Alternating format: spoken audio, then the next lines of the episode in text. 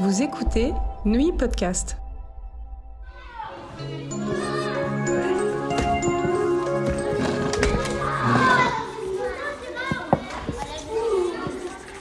Le harcèlement scolaire, épisode 3.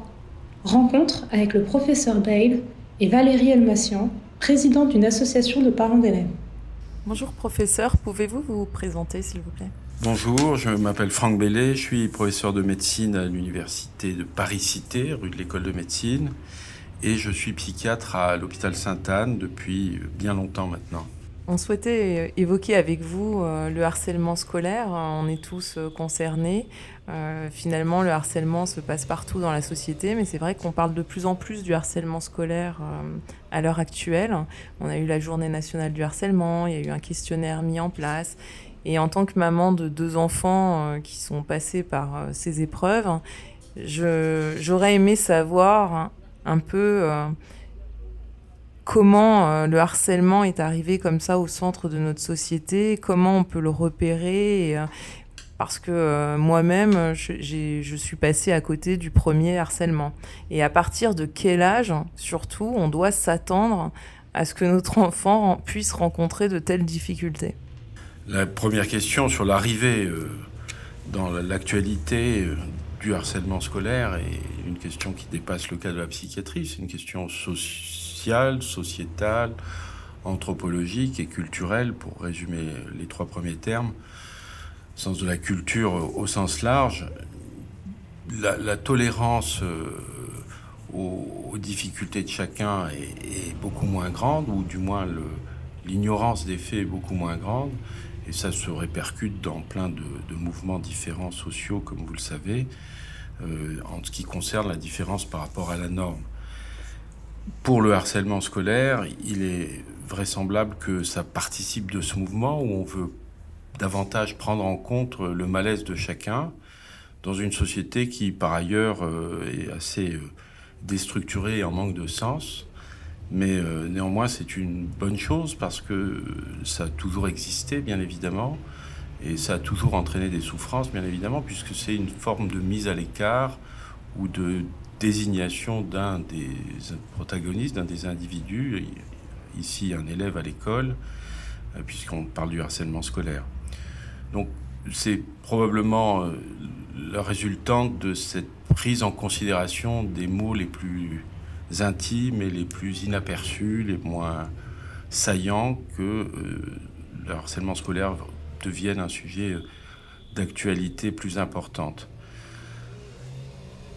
Comment, ça a pu arriver dans la société C'est peut-être des éléments de réponse. En ce qui concerne le, repérage et l'âge, euh, je pense qu'il n'y a pas d'âge hein, euh, pour être harcelé.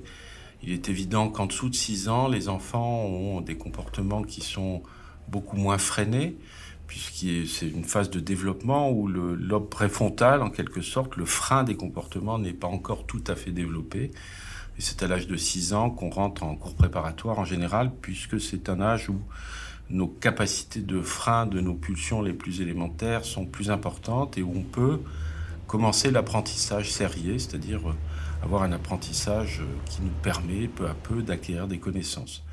Disons que jusqu'à 4 ans, un être humain est à peu près intelligent comme un chimpanzé, ce qui prouve que le chimpanzé est un animal très intelligent, mais que nos comportements sont euh, pas de nature à être vraiment du harcèlement, mais être plutôt des comportements impulsifs, comme on peut les voir. Donc, c'est probablement à partir du cours préparatoire où on peut se poser la question de harcèlement ciblé sur un, des élèves par un ou d'autres élèves. Le repérage, euh, c'est une question complexe parce que euh, c'est très variable suivant les enfants le plus souvent, c'est tout de même un changement d'attitude de, l'élève. Un changement d'attitude qui peut être repéré par les parents, qui peut être repéré euh, par les enseignants ou par les surveillants de l'école. Et, ce changement d'attitude, il peut être brutal ou lent. Le plus souvent, c'est tout de même un changement assez rapide euh, dans le comportement de l'enfant qui soit dénote de son comportement habituel et c'est plus facile à repérer si c'est un enfant plus externalisé qui s'exprime plus et qui tout d'un coup va être plus renfermé ou qui va changer sa façon d'être en relation avec les autres. Quand c'est un enfant déjà très réservé de nature, eh bien, il est évident que le, repérage est plus difficile.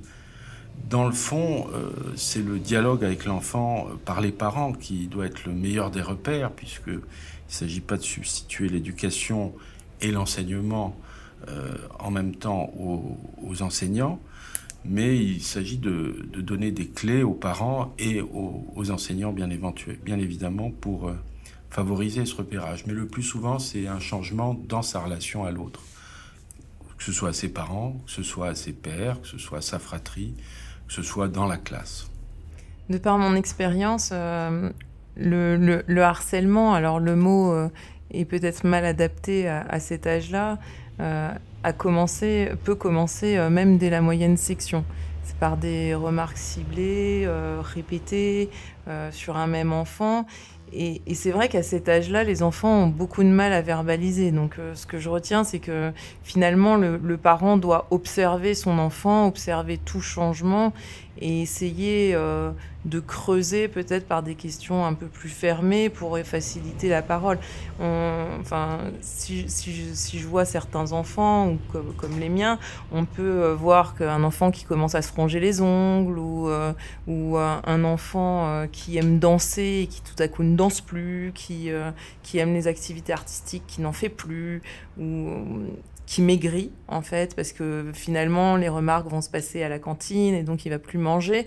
Et, je me dis euh, qu'il faut qu'on peut-être qu'on attire l'attention des parents d'accorder euh, du temps de bien regarder de, de peut-être mettre de côté le téléphone le travail euh, la préparation du repas pour pour accompagner son enfant à l'école essayer ou surtout aller le chercher rentrer et passer du temps. Est-ce que est-ce que ça va dans le sens de ce que vous pouvez euh, recommander aux parents euh, vis-à-vis de leurs enfants? Bah, Tout à fait. Alors, c'est vrai qu'il peut y avoir euh, du harcèlement avant l'âge de 6 ans, bien évidemment. Dans ce cas-là, sans doute, les enfants ont des caractéristiques beaucoup plus particulières, puisque la cible est, souvent une caractéristique particulière d'un des élèves. Euh, si euh, s'il est très grand, s'il est très petit, s'il est en surpoids, s'il est s'il a les cheveux d'une flamboyant, si s'il est d'une une origine ethnique différente, s'il est euh, que de la moyenne du groupe, s'il est plus externalisé dans son comportement. Un enfant, par exemple, très agité peut être vécu à la fois comme perturbateur et finir être par celui harcelé. Donc euh, vous avez raison en ce qui concerne cette tranche d'âge aussi, euh, où les enfants sont susceptibles d'être harcelés, mais à ce moment-là, c'est souvent les caractéristiques propres de l'enfant sont dénotent beaucoup du, groupe. Et bien sûr, euh, les parents doivent être présents le plus possible. Alors on est dans une société complexe où, surtout dans les grandes villes, il y a les temps de transport, il y a le travail, il y a la volonté d'après le travail de se distraire soi-même, hein, ce qui fait que les gens se couchent tard mais ça, c'est la malédiction de l'invention de la lumière artificielle, puis des écrans. Mais le temps consacré à, son, à son enfant est, majeur. Et surtout que dans le fond, euh, tous les parents savent bien que les enfants s'agrandissent très vite et que si on passe pas de temps avec eux, eh bien on, peut s'en mordre les doigts plus tard ou avoir des, regrets. Donc euh, vous avez euh, cette disponibilité qui doit être importante. Et le dialogue, surtout les échanges avec les enfants doivent être pas très implicites, ils doivent être assez explicites, évidemment avec douceur et évidemment avec euh, la, culture propre de la famille, mais euh, les choses doivent être dites. C'est surtout lorsqu'on repère une modification du comportement. Et une des questions doit être celle-là. Est-ce que tu es ennuyé à l'école? Qui ça? Pourquoi? Est-ce que tu te sens bien? Est-ce qu'il y en a qui... Et ça, ça, vaut aussi pour les enfants perturbateurs, parce que il ne s'agit pas d'être angélique et de penser que tout le monde est victime. Les enfants qui harcèlent les autres sont eux-mêmes souvent euh, des, gamins, s'ils si, sont le seul harceleur, avec des difficultés, évidemment. Puis il y a l'effet de groupe où un des enfants va entraîner les autres qui vont, qui vont, qui vont suivre le, harceleur. et les questions sont les mêmes dans le fond. Oui, la question c'est d'essayer de comprendre que ce soit le harcelé ou le harceleur, ce qu'il peut vivre, pourquoi il en arrive à être euh, euh, dans cette situation et pour essayer de l'en sortir euh, le plus efficacement possible. C'est cela. Bon, il est vrai que les adultes aussi, hein, dans leur pensée, peuvent avoir des idées, non pas de harcèlement, mais des idées différentes sur les uns et sur les autres, mais elles ne sont pas exprimées. Les enfants ont cette liberté ou cette impulsivité de parole qui fait, ou de comportement qui fait qu'ils vont être plus facilement désagréables. Alors on va dire la vérité sur la bouche des enfants, les comportements sont plus authentiques d'une certaine façon, moins freinés par la culture sociale et la culture éducative qu'on va leur donner, qui, et qui va résulter en un adulte qui, normalement, devrait être euh, courtois et adapté à la civilisation dans laquelle il se trouve en ce moment, il y a une publicité qui passe à la télévision qui m'a beaucoup marqué, où c'est une maman euh, qui discute avec d'autres adultes au parc euh, de son enfant euh, qui, qui, semble être harcelé. Et en fait, c'est axé sur la réaction des adultes autour qui disent non, mais c'est normal à son âge, ce sont des chamailleries. Et, et, je mets beaucoup cette publicité en, en parallèle avec une notion dont on entend beaucoup parler actuellement, qui est aussi l'empathie. Et, je me dis que peut-être aussi un, point clé pour les parents, c'est de ne pas transposer leur sensibilité et leur propre expérience dans ce que l'enfant raconte, mais d'essayer vraiment de se mettre à la place de son enfant pour comprendre lui par rapport à sa propre sensibilité et, à, et à, sa propre expérience ce qui peut lui faire du mal. Peut-être que de se dissocier soi-même de, et dissocier son expérience de ce qu'on entend de son enfant, ça peut aussi aider à faire preuve de, de plus de discernement dans ce que l'enfant peut nous raconter. Évidemment, on, peut transposer ses propres ses propres traumas, ses propres souvenirs ou sa propre expérience et la projeter en quelque sorte sur des expériences qui sont vaincues par son propre enfant. Euh, si vous êtes une femme rousse et que vous avez des enfants qui ont la même couleur capillaire, il est évident que plus souvent vous allez être désigné. Bon, c'est une vieille histoire. Hein, les, les, les, roux et, et, les rousses ont toujours été désignés puisqu'ils sont moins fréquents à part euh, dans le nord de l'Écosse et en Hollande. Ils sont moins, moins fréquemment représentés que les autres couleurs de, cheveux, bien évidemment et c'est tout à fait important de, de évidemment de pas se transposer ses propres tourments.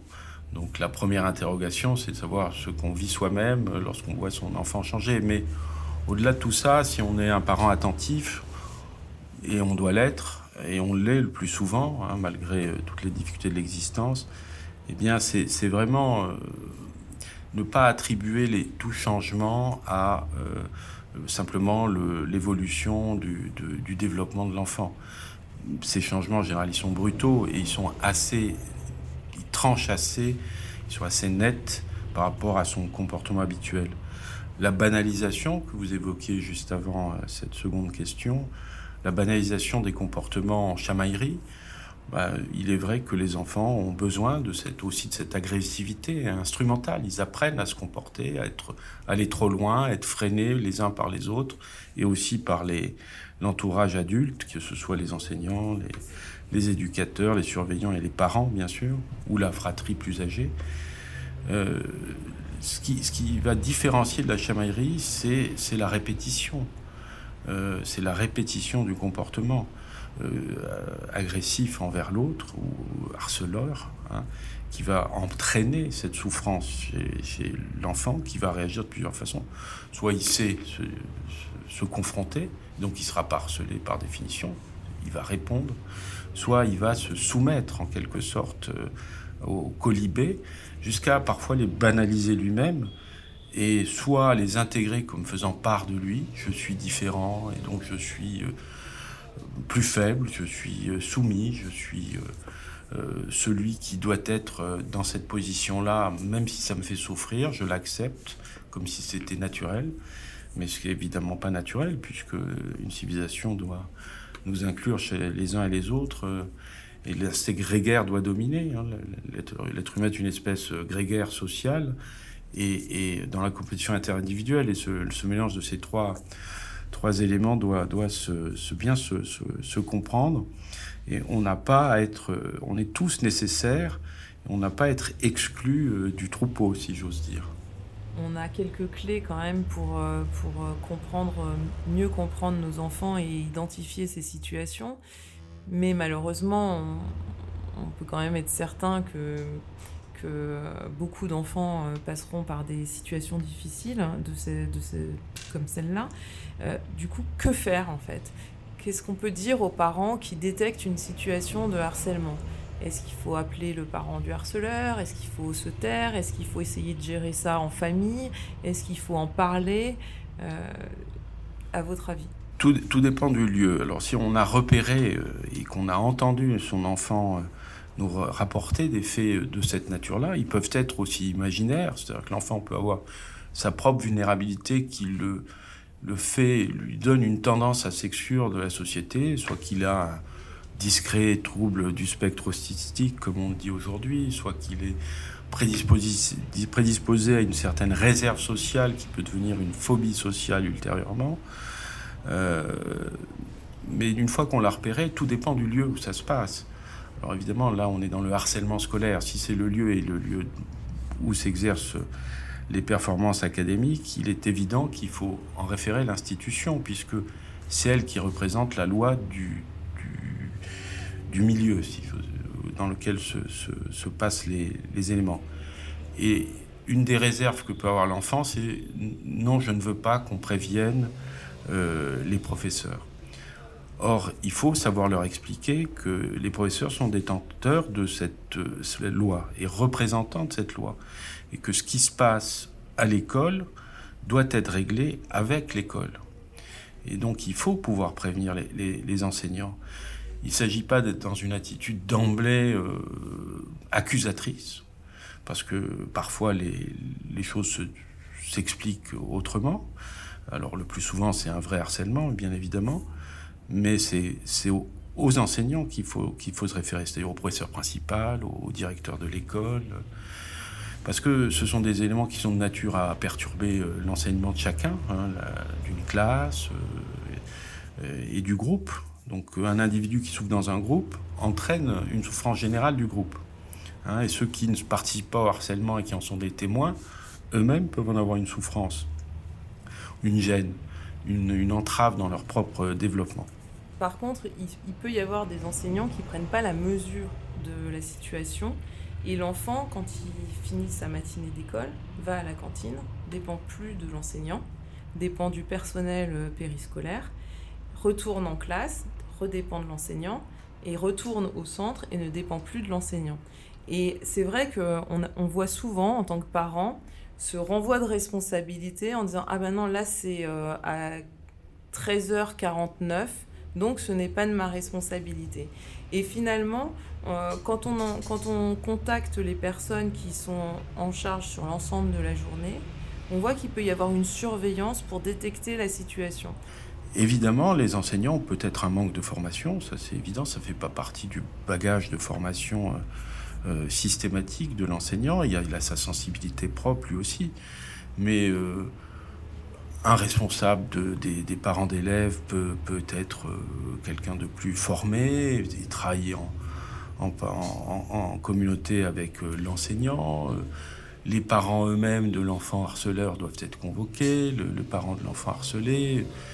C'est déjà cette, euh, au moins cette minorité de, personnes qui doivent être mises en, en relation et expliquer, expliciter les, choses pour que le comportement s'améliore. Et, la prise en charge, elle est que l'enfant qui harcèle on doit lui expliquer son, le pouvoir de nuire qu'il a, le malaise qu'a ressenti l'enfant, etc. Si, on, si ça échappe et si le comportement va se répéter, à ce moment-là, on passe à un niveau supplémentaire, c'est-à-dire qu'on fait appel à des professionnels du comportement, c'est-à-dire des psychologues ou, ou des pédopsychiatres ou des, éducateurs, suivant les circonstances.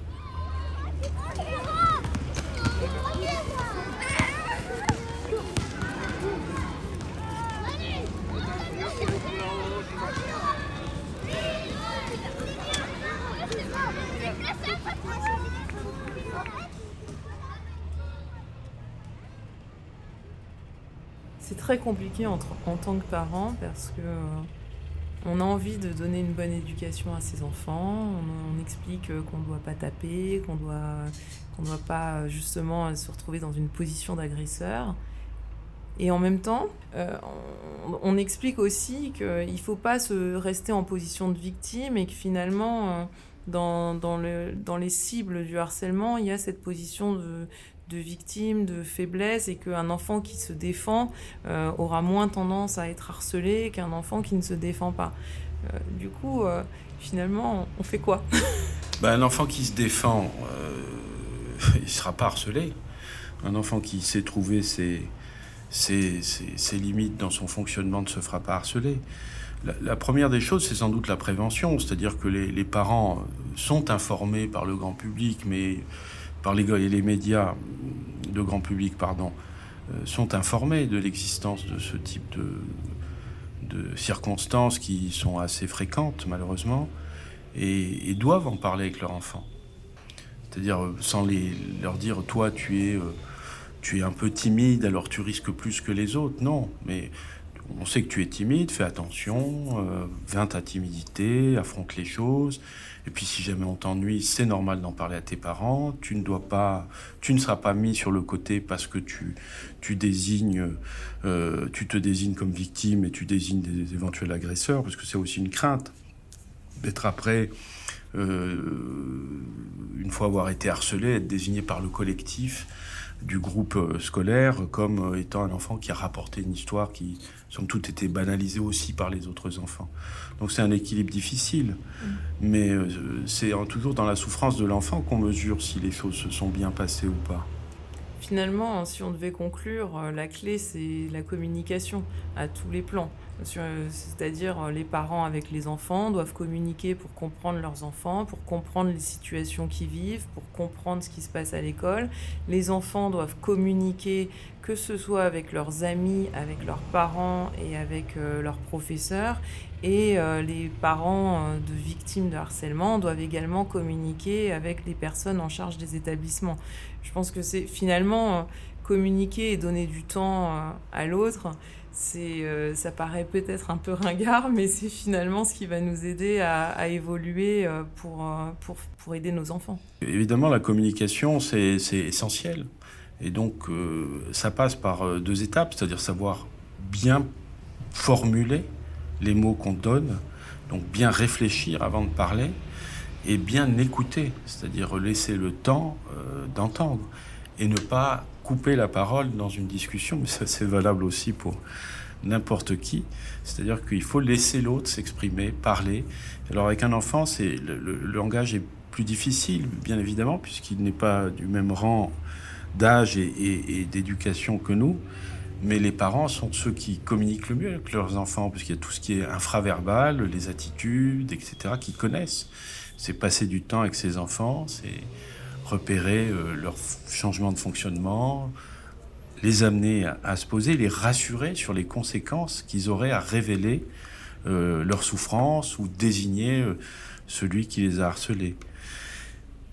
Donc il y a une partie de prévention, évidemment, qui est celui d'informer ses enfants de temps en temps, de parler du climat scolaire, de, de parler de comment les choses se passent, avec qui ils sont amis, avec qui ils voient, euh, de jouer avec eux, voire de les taquiner un peu euh, en leur disant que vous allez venir à la sortie de l'école pour discuter avec tout le monde et, les, faire rebondir. Hein, ils préféreront eux prévenir, surtout quand ils sont adolescents, prévenir des choses que plutôt de voir le, père. Euh, enfin, je suis un peu taquin moi-même, donc le père débarquer pour savoir avec qui il fume des cigarettes éventuellement, ce qui est mal à la sortie de l'école mais cette prévention, elle est, importante. C'est une part du dialogue et de la communication pour avoir son enfant. Après, repérer, on en a déjà parlé, c'est évidemment euh, chercher toujours, euh, à partir de modifications de comportement, euh, ce qui se passe. Alors, ça peut être tout simplement quand on est plus tard au lycée,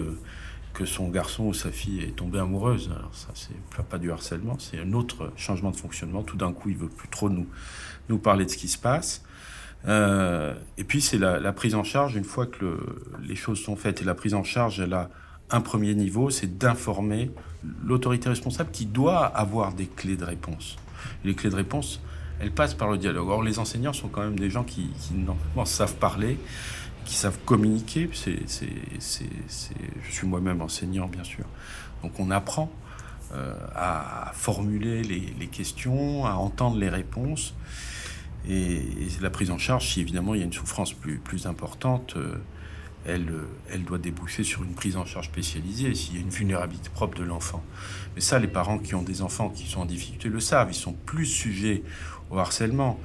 C'est pas parce qu'on aime s'habiller en rouge euh, que, c'est une vulnérabilité. Mais un enfant qui s'habillerait toujours en rouge pour une idée fixe pendant un mois, ou qui voudrait absolument habiller en Spider-Man, mais ça c'est interdit, euh, Dieu merci.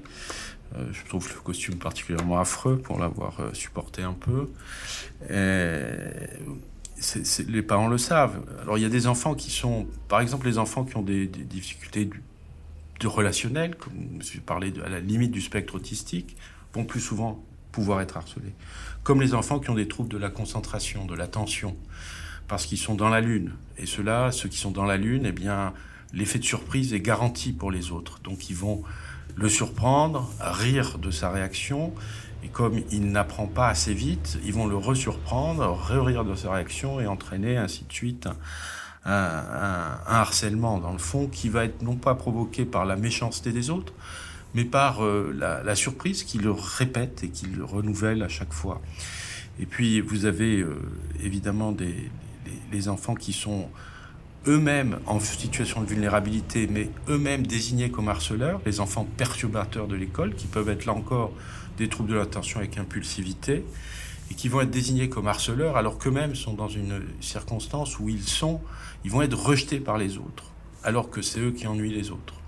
Ils sont à la fois harceleurs et rejetés. Donc vous voyez, il y a, plusieurs niveaux euh, à, mesurer à chaque fois. Mais encore une fois, la prévention et le repérage, c'est l'essentiel. La prise en charge, après, elle va découler de soi, même s'il n'y a pas beaucoup de ressources, il n'y a pas de psychologue spécialisé dans le harcèlement scolaire qui ne ferait que ça, et ce serait dommage, même si peut-être certains se désignent comme ça. Il y a des pédopsychiatres qui sont surchargés de travail avec les vraies difficultés, mais normalement, dans des cas de harcèlement simple, euh, j'allais dire simple, ça exclut pas le niveau de souffrance, euh, les choses doivent se régler, euh, je veux dire, par la société, c'est-à-dire par, par les encadrants scolaires, les parents et les, la victime et ses protagonistes.